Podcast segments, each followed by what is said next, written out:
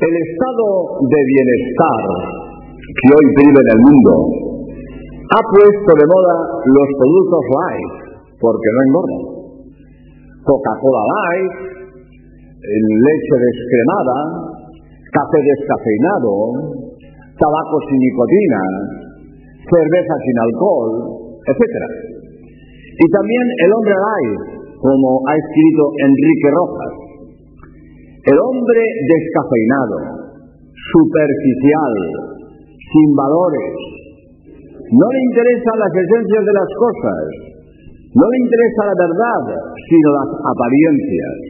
Fanta, sabor a naranja, no es naranja, no tiene nada de naranja, son polvos y química, pero sabe naranja, esto basta. Las apariencias, no las esencias. Este hombre descafeinado, al carecer de valores, es permisivo con todo.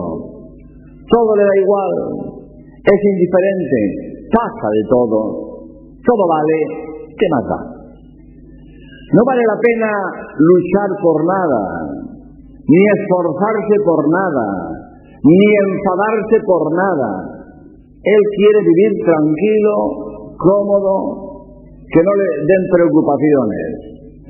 Su único ideal es suplir todo lo que suponga problemas. Todo vale. Cada cual tiene su verdad. La verdad absoluta no existe, dice él. Esto es ridículo. Evidentemente que hay verdades absolutas. El círculo no puede ser cuadrado y el cuadrado no puede ser círculo. O es círculo o es cuadrado. Pero no las dos cosas al mismo tiempo, esto es evidente. El agua es H2O, no CLNA, que es la sal común. Evidente. Pi es 3, 14, 16, no 8, 24, 32. Todo esto no es opinable, son verdades indiscutibles. Claro que hay verdades indiscutibles. Y tampoco es verdad que todo el mundo tenga razón. Eh, hay cosas contradictorias que no pueden tener razón al mismo tiempo. Si uno dice que Cervantes nació en España y otro dice que Cervantes nació en Inglaterra, los dos no pueden tener razón al mismo tiempo. Hay cosas contradictorias, los dos no pueden tener razón al mismo tiempo. Uno de los dos se equivoca. Es cierto que hay verdades relativas. Una ficha de dominó puesta de canto entre dos personas, para una es de color blanco y para otra es de color negro. Depende de su punto de vista. Es una verdad relativa. La temperatura de 0 grados centígrados para uno puede ser frío y para otro puede que no sea frío, según viva en Andalucía o en Noruega, donde es frecuente los 20 grados centígrados bajo cero. Pero es verdad que hay verdades relativas. Pero no todo es relativo en el mundo. El relativismo general es inaceptable. Un relativismo moral sería el caos. Nadie puede defender que la calumnia sea buena. Nadie puede defender que sea lícito condenar a muerte a un inocente, como ocurre con el aborto. Los abortistas subordinan a su egoísmo el derecho a vivir de un ser humano inocente. Esto es absurdo. Es imposible que nadie pueda considerar lícito condenar a muerte a un inocente. Los abortistas se escudan diciendo que no se sabe cuándo empieza a ser eh, persona humana, pero los médicos saben muy bien que desde el momento de la concepción, este nuevo ser humano tiene un código genético distinto de los códigos genéticos de sus padres. Tiene su personalidad propia, indiscutible. Por lo tanto, el que no sepa, pues no sabe. Pero el que sabe, sí sabe que el ser humano empieza en el momento de la concepción. Pero además, es que ni en caso de duda, ni en caso de duda es lícito el aborto. Porque un cazador que ve que algo se mueve detrás de unas matas, no puede disparar sin asegurarse primero que lo que hay detrás de las matas no sea un hombre. Hombre, a lo mejor es un jabalí, disparo, no señor. Tengo que saber que no es un hombre. Y si con la duda disparo y resulta que es un hombre, soy un criminal. Y si a mí me dan un paquete para lo que tira al mar y me, dicen que es un gato muerto y yo sospecho que es un niño vivo, no puedo tirarlo al mar sin salir de la duda de que es un gato muerto y no un niño vivo. Y si lo tiro al mar con la duda de que a lo mejor es un niño vivo y resulta que es un niño vivo, soy un asesino. Yo no puedo tirar el paquete al mar sin salir de la duda si es un niño vivo o un gato muerto. Pues absolutamente nadie puede estar cierto que lo que hay en el seno de esa mujer embarazada no sea un ser humano. Por lo tanto, el aborto siempre es un asesinato de seres humanos inocentes. Pero hombre a ese hombre descafeinado todo le da igual. Que, que millones de niños inocentes son asesinados por el egoísmo de los abortistas. Ese no es su problema. Su único problema es que le dejen en paz. Por eso es incapaz de interesarse por nada, ni de ilusionarse por nada, ni de entusiasmarse por nada, y menos sacrificarse por nada. No quiere ideas que le comprometan a nada. Quiere vivir sin leyes, sin normas, sin moral. Hacer lo que le apetezca en cada momento, sin tener que respetar una moral o una religión. Sin embargo, un hombre inteligente no puede evitar el preguntarse, ¿qué sentido tiene la vida? ¿Qué hay después de la muerte? Y estas preguntas solo tienen respuesta en la religión. Por eso el hombre que piensa tiene que ser religioso. En la tumba de un ateo se lee, he vivido en medio de dudas y muero en la incertidumbre, no sé a dónde voy. Qué triste es esta situación. Todos mis conocimientos humanos son inútiles ignoro el sentido de mi vida. Y el sentido de la vida solo, lo da la religión. El problema es elegir religión. Cristianismo, hinduismo, islam. Brevísimamente voy a dar unas pistas.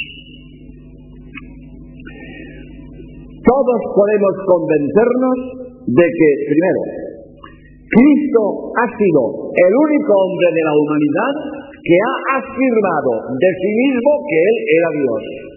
Y además lo ha demostrado con sus obras, con sus milagros y sobre todo con su propia resurrección.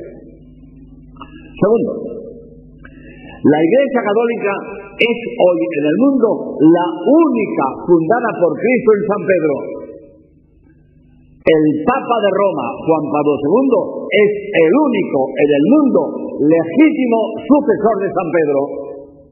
Hay una colección de 265 papas desde San Pedro a Juan Pablo II. Tercero, tenemos alma intelectual, espiritual, libre e inmortal.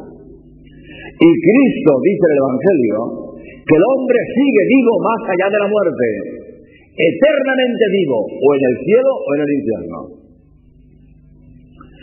Todo esto está claro para el hombre de cultura religiosa, el hombre que ha querido informarse correctamente de estos temas. Esto es lo que he pretendido al escribir mi libro para salvarte, que es un catecismo de adultos, donde razono la fe. Vivir de espaldas a estos temas trascendentales es suicida. Es como tirarse desde un trampolín sin conocer previamente la profundidad de la piscina. Estos hombres sin ideas idolatran la democracia, la elevan a ídolo, la han subido a los altares, han quitado la verdad para ponerla a ella. Para ellos no hay más verdad que lo que diga la mayoría. Esto es una equivocación. La opinión de la mayoría solo vale cuando el grupo es de entendidos. En un grupo de médicos que se discute si conviene operar o no operar, la opinión de la, de la mayoría es válida porque todos son entendidos en el tema. Pero si en ese grupo que discute si este dolor en el vientre es cólico nefrítico o, o un apéndice, si en el grupo hay un médico y una verdurera y una cocinera y una peluquera y un albañil y un mecánico y un ingeniero y un arquitecto y la mayoría opina que no hay, no hay que operar, pero el médico opina que sí hay que operar, ahí la opinión de la minoría vale más que la opinión de la mayoría. Eso de que la opinión de la mayoría tenga siempre razón depende, depende. En un grupo de entendidos, lo que opina la mayoría vale. Pero en un grupo de ignorantes, lo que vale no es lo que opine la mayoría, sino lo que opine la minoría que entiende sobre el tema. Voy a contar una anécdota. Oí por Radio Nacional de España una entrevista hecha en la calle. Y pregunta al entrevistador a uno, ¿usted cree el infierno? No. ¿Usted cree el infierno? Cuento de curas. ¿Usted cree el infierno? Tonterías de viejas. Y termina el entrevistador. Como ven ustedes, la calle opina que no hay infierno. A ver si el Papa cambia de opinión. Porque el Papa había hablado del infierno en la homilía. Pues la calle opina que no hay infierno. A ver si el Papa cambia de opinión. Esto es una necedad. El infierno no depende de lo que diga la calle, sino lo que diga el que entiende. En este caso el Papa que entiende. Y por eso dice que hay infierno porque es dogma de fe, porque lo dijo Cristo, porque está el Evangelio. Y si la calle, ignorante del tema, opina que no hay infierno, se equivoca la calle. No lo he entendido que es el Papa. Por supuesto, tampoco es aceptable una opinión que va contra la realidad objetiva. El que afirme algo contra la verdad objetiva está equivocado. La verdad objetiva no es opinable. O se acepta o uno se pone fuera de juego. Aunque alguien afirmara que el río corre del mar a la montaña, siempre se verdad lo contrario. El río corre de la montaña al mar. Y si alguien opina lo contrario, está equivocado está fuera de juego. Para el hombre descafeinado, la verdad es lo que le conviene a él. Pero esto no es así. Las cosas no son como yo quiero que sean, sino como son en realidad. Si el agua de una fuente no es potable, no se convierte en potable porque yo tenga sed, y a mí me conviene que sea potable. El agua o es potable o no es potable. Depende de lo que diga el entendido, el químico, el que analiza el agua. No depende de mi deseo. Las cosas no son como a mí me gustan que sean. Son como son en realidad. Este tipo de hombre descafeinado también defiende la libertad a ultranza como si la libertad fuera lo más importante. Y esto es un error. La libertad no debe ser libertinaje. Mi libertad termina donde empiezan los derechos de mi prójimo. Libertad no es hacer lo que a mí me dé la gana. Hombre libre es el que voluntariamente hace lo que debe hacer. El hombre debe ser libre para practicar el bien, no el mal. Libertad para hacer el mal no es un bien, es una desgracia. Nadie debe tener libertad para hacer el mal o para engañar. Muchos hacen la libertad hija de sus deseos. Frecuentemente las informaciones de los medios de comunicación social están manipuladas para formar una opinión según el deseo de los informadores. Es un chiste, pero sirve para ilustrar lo que digo. Una competición deportiva entre Estados Unidos y la Unión Soviética. Y dice el informador soviético, gran triunfo de la Unión Soviética sobre los Estados Unidos. La Unión Soviética en segundo lugar, Estados Unidos el penúltimo. Esto es verdad, porque habían jugado ellos dos. Y aunque ganó Estados Unidos, la Unión Soviética está en segundo lugar y Estados Unidos el penúltimo. No ha mentido, pero ha engañado. Y muchas veces se puede engañar sin mentir.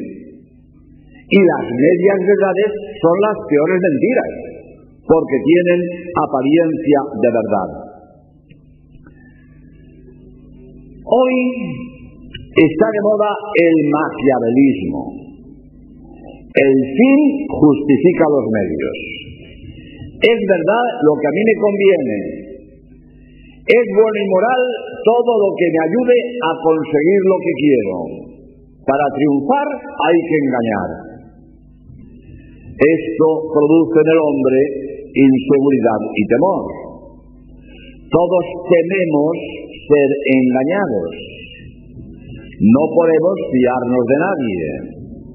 Y esto es angustioso. El hombre busca seguridad, sobre todo en los temas trascendentales. El hombre necesita seguridad si no quiere andar a la deriva entre la esquizofrenia y la paranoia, como dice Schaeffer. Buscar el riesgo por el riesgo es de necios. Nadie pone su dinero en un banco que peligra pudiendo ponerlo en un banco seguro. Nadie come un alimento putrefacto teniendo a mano un alimento sano. Y buscar seguridad nos parece sensato, prudente, razonable y humano. Por eso el hombre busca seguridad en su fe. Busca razones para creer. Esta es la finalidad de mi libro para salvarte, como dije antes. La falta de moral lleva al caos. Si queremos una sociedad justa en la que se respeten los derechos humanos, donde haya honradez y no corrupción, necesitamos una sociedad en que se respete la moral. Una sociedad en la que el bien y el mal tienen los mismos derechos es el caos. En esto tienen gran influencia los medios de comunicación social, que son los que forman la opinión pública. Cuando en estos medios se fomenta el divorcio, el adulterio, el libertinaje sexual, las violaciones, el aborto, la eutanasia, el asesinato, la violencia, el robo, el engaño, el fraude, etcétera, etcétera. ¿En qué sociedad queremos vivir? Una sociedad que elimina a Dios se suicida. Para el hombre que no respeta a Dios, todo está permitido. Todo vale si le conviene a él. No negamos la posibilidad de un ateo honrado, pero esto es excepcional. Un hombre religioso tiene muchísimas más motivaciones para ser honrado. El hombre descafeinado es permisivo. Le parece que no hay que ser demasiado rectos. Para él todo está bien, todo está permitido. Sin embargo, nadie es demasiado recto. Se es recto o torcido, pero no demasiado recto. Lo que no es recto está torcido. No se puede ser demasiado torcido, pero sí demasiado recto. La permisividad en la que todo es lícito y válido si me conviene, fomenta la opresión de unos hombres por otros, pues el egoísmo humano es insaciable. Por eso la libertad humana hay que encauzarla, lo mismo que al tren se le ponen vías y al automóvil se le ponen carreteras, porque un tren sin vías se despeña y un coche sin carretera se atasca. Y las vías y la carretera no son para quitar libertad al tren y al automóvil, son para ayudarles a avanzar, para ayudarles a llegar, porque el quitar libertad para el mal es un bien, la libertad para el mal es un mal, la libertad debe favorecer al bien, y la libertad del hombre debe ayudarle a progresar como hombre, a realizarse como persona, no a envilecerse. Si el hombre no controla su libertad, ésta se vuelve contra él. Por eso el Papa ha dado normas sobre la ingeniería genética. Porque el hombre, manipulando los cromosomas, puede fabricar hombres mm, mm, disminuidos al servicio de los listos que lo han fabricado. Y esto sería una nueva forma de esclavitud. No todo lo que es técnicamente posible es moralmente aceptable. El hombre descafeinado, como no tiene valores, solo busca pasarlo bien, divertirse. Poner a algo o a alguien el epíteto de divertido siempre cae bien. En una ocasión me dijo un niño, Padre, ¿decir misa es divertido? Y yo le contesté, yo no digo misa para divertirme, sino para alabar a Dios. Pero es un síntoma. Para él lo importante era divertirse. Lo que está en el ambiente es que hay que divertirse. Y esto es de una frivolidad lamentable. El hombre frívolo no tiene inquietudes espirituales ni culturales. Se limita a lo efímero, a lo pasajero, cambia como la veleta según sopla el viento de sus caprichos del momento, cambia de orientación continuamente y no llega a ningún sitio, como el que zapea con el mando a distancia ante el televisor. No se entera de nada, porque no ve nada con detención, saltando de un canal a otro. Para el hombre veleta, nada es verdad y mentira, todo es relativo, depende de lo que en ese momento a mí me guste o me convenga. Solo interesa el momento presente, así en el amor, como en la droga, como en el matrimonio. El que solo ama hoy y no le interesa amar mañana, no sabe lo que es el amor. Lo suyo es puro capricho. El verdadero amor quiere durar para siempre. El, drogadicto que solo le interesa el momento presente terminará siendo una piltrafa humana. Y el casado que no sabe superar una crisis y rompe su matrimonio, jamás podrá tener una pareja estable, pues toda convivencia a la larga tiene problemas.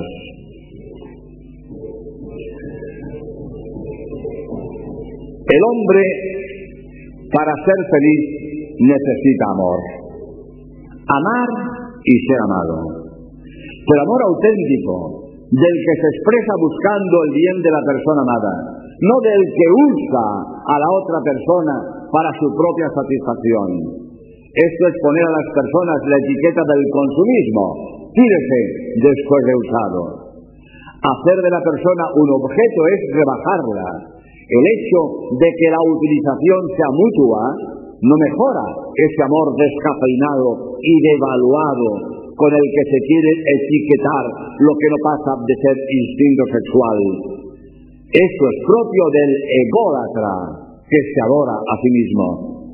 Lo que engrandece y ennoblece a la persona humana es el auténtico amor. Quien sabe amar tiene el corazón lleno de alegría, de paz, de gozo interior y de felicidad. El verdadero amor busca en la otra persona no algo para disfrutar, sino alguien a quien hacer feliz. Y en esto encuentra la verdadera felicidad. La felicidad del otro es su propia felicidad. El hombre tiene una tendencia innata a la felicidad. Esto es superior a sus fuerzas. No puede evitar querer ser feliz. Hacia esa meta se dirigen todos sus esfuerzos.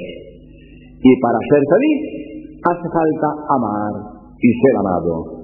Y este amar y ser amado puede referirse a Dios, que también es persona. Y Dios es lo más digno de amor que yo pueda amar. Y quien me ama más de lo que nadie puede amarme. Así se explican algunas frases de algunos santos que resultan admirables.